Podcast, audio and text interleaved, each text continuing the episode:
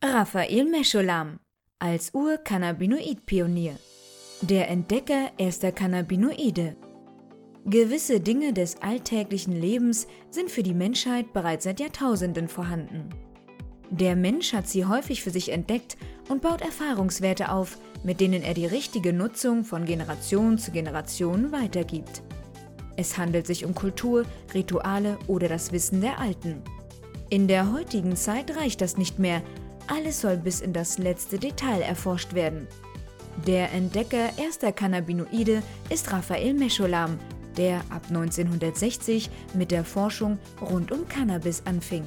Yehilga Oni unterstützte ihn in dieser frühen Phase.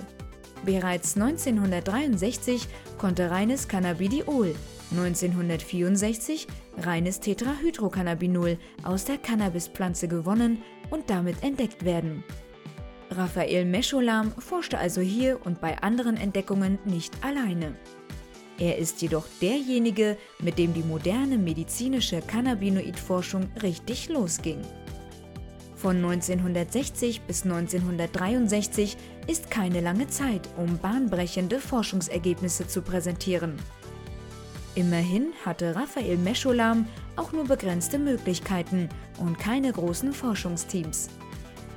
Schon 1964 folgte die Gewinnung von reinem THC, welches viele als den relevanten Wirkstoff der Cannabispflanze ansehen.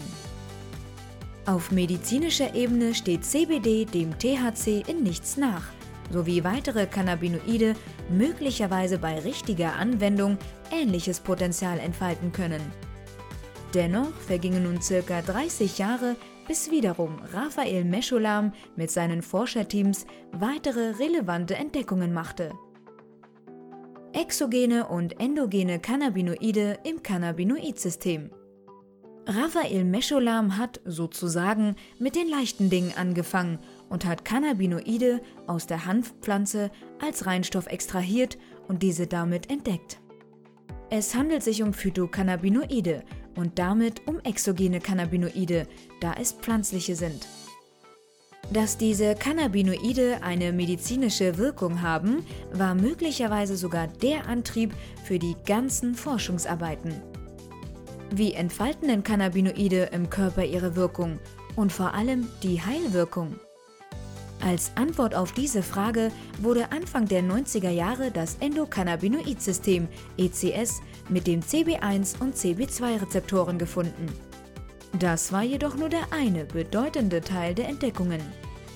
Das andere sensationelle Forschungsergebnis vor der Jahrtausendwende lautet, dass der Körper endogene Cannabinoide ausschüttet, die im Körper im Cannabinoid-System entscheidende Funktionen übernehmen. Jedes Wirbeltier und vieles andere Getier verfügen über ein Endokannabinoid-System. Ohne ein Endokannabinoid-System wären höhere Lebensformen möglicherweise gar nicht möglich, da es sehr viele und sehr viele sehr wichtige Funktionen im Körper übernimmt. Die Forschung ist natürlich noch lange nicht abgeschlossen. Vermutlich wurden bislang nicht einmal alle Cannabinoide oder Cannabinoidrezeptoren gefunden. Inzwischen wird weltweit geforscht, um die Wirkung dieser ganzen Cannabinoide besser zu verstehen. Damit können sie zugleich auch gezielter medizinisch eingesetzt werden und einen viel besseren Nutzen für die Menschheit haben. Raphael Mescholam kann sich jedoch als der erste entscheidende Cannabinoid-Pionier in der Erforschung der Cannabinoide und des Cannabinoidsystems bezeichnen. Frühe Erkenntnisse von Raphael Mescholam Entdecker können auch die Namen für ihre Entdeckungen vergeben. Diese können zum einen die übliche Struktur lateinischer Namen aufweisen und damit eine direkte Information beinhalten. Der Entdecker kann aber auch etwas Neues mit dem Namen aussagen. Es war das Jahr 1992, als Raphael Mescholam zusammen mit dem tschechischen Chemiker Lomir Andrei Hanusch und dem amerikanischen Molekularpharmakologen William Anthony Devane das erste körpereigene Cannabinoid isolieren konnte. Es war also ein Endokannabinoid. Dieses Anandamid erhielt seinen Namen, der an Ananda aus dem indischen Sanskrit anlehnt, gewiss nicht zufällig. Ananda bedeutet Freude, Glück, Abwesenheit von Unglück oder Glückseligkeit. Ananda dockt im Körper dort an, wo auch THC andocken kann und hat ähnliche Wirkungen, ist jedoch ein eigener Stoff. Raphael Mescholam und Lumir Andrei Hanusch Lebensabschnitte Raphael Mescholam, der 1930 in Sofia geboren wurde, musste als Jude erst einmal den Zweiten Weltkrieg überleben und im jungen Israel mit der schwierigen Situation fertig werden, dass dieses Land noch im Entstehen war. Er studierte Biochemie in Jerusalem an der Hebrew University, promovierte am Weizmann-Institut für Wissenschaften im Jahr 1958 und erhielt eine Postdoktorandenstelle am Rockefeller Institute in New York.